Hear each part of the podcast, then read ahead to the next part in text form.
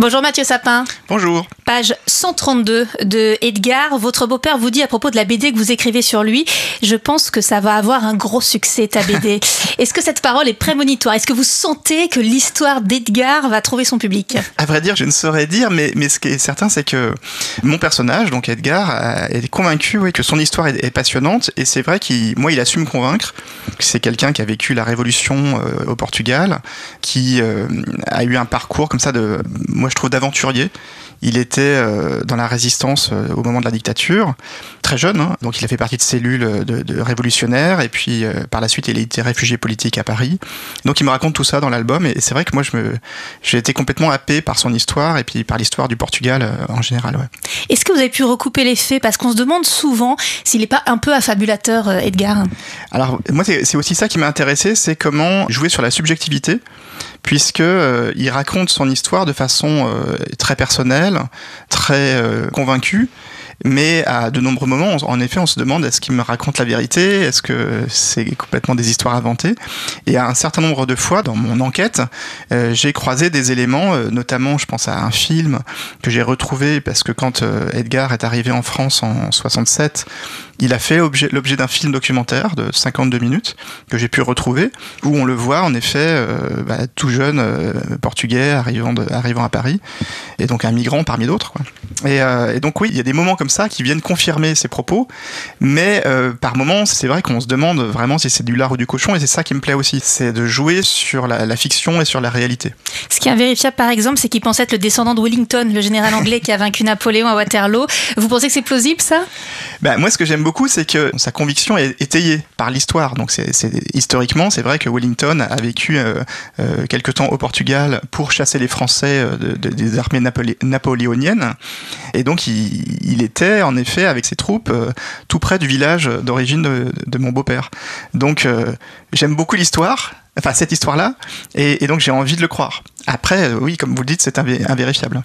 Le fait qu'il soit surveillé par les services secrets chinois, ça aussi, qu'est-ce qu'on en pense? Euh, bah, C'est pareil, moi je bascule sans cesse entre euh, l'observation, le réel et, la fiction qui me nourrit aussi. Donc quand, dans ce genre de circonstances, j'ai envie de le, croire aussi, parce qu'on se met à réfléchir comme son sujet. Et donc c'est vrai qu'il a une tendance à un peu avoir des, des complots un peu partout, et une petite tendance un peu complotiste, mais en fait, je dirais que l'équilibre de la bande dessinée se joue entre nos deux personnages. Moi, je suis le sceptique et lui, euh, il est le convaincu. À travers Edgar, vous en profitez aussi pour raconter un peu l'histoire du Portugal et on sent que ça vous tient beaucoup à cœur, que c'est un pays que vous aimez particulièrement. Oui, c'est un pays que j'ai découvert il y a une vingtaine d'années, euh, donc quand j'ai rencontré mon épouse, qui est portugaise, et c'est vrai que je cherchais depuis longtemps un prétexte pour euh, dessiner ce pays, dessiner Lisbonne, dessiner la côte portugaise, et j'avais essayé de, bah, de écrire des histoires de fiction, mais qui n'accrochaient pas vraiment.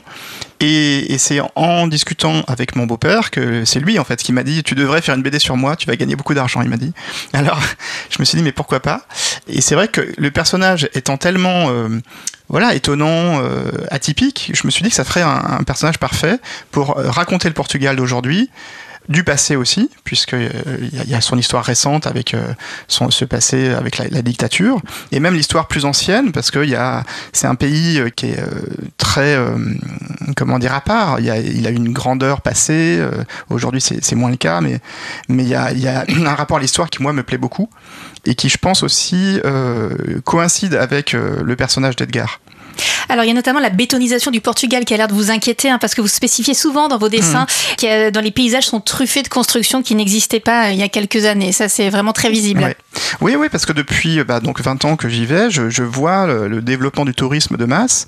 Euh, c'était déjà un pays très touristique hein, il, y a, 20 ans, mais, là ça s'est vraiment accéléré et euh, on le sait, Lisbonne est très à la mode et, c'est vrai que c'est rare de pouvoir observer comme ça sur la, durée. Moi j'y vais très régulièrement bah, l'évolution euh, je pense qu'on pouvait dire la même chose de Paris euh, dans les années 70, 80. Hein, euh, mais donc là, aujourd'hui, c'est vrai que Lisbonne devient une espèce de, Disneyland pour touristes. Et puis la côte, il y a des, comment dire, des très beaux endroits sauvages qui peu à peu sont grignotés par des constructions qui ne sont pas vraiment légales, mais qui le deviennent.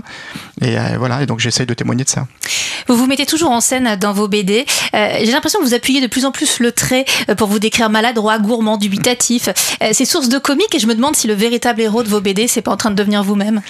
Bah, C'est vrai que c'est très pratique, euh, me mettant en scène, de, de bah, d'amener des éléments comiques, parce que mon beau-père n'est pas quelqu'un de rigolo, mais, mais par contre, la cohabitation entre nos deux personnages fait que ça rend, je pense, des, des, des scènes assez marrantes. Et puis je pense aussi que le public s'est habitué à moi.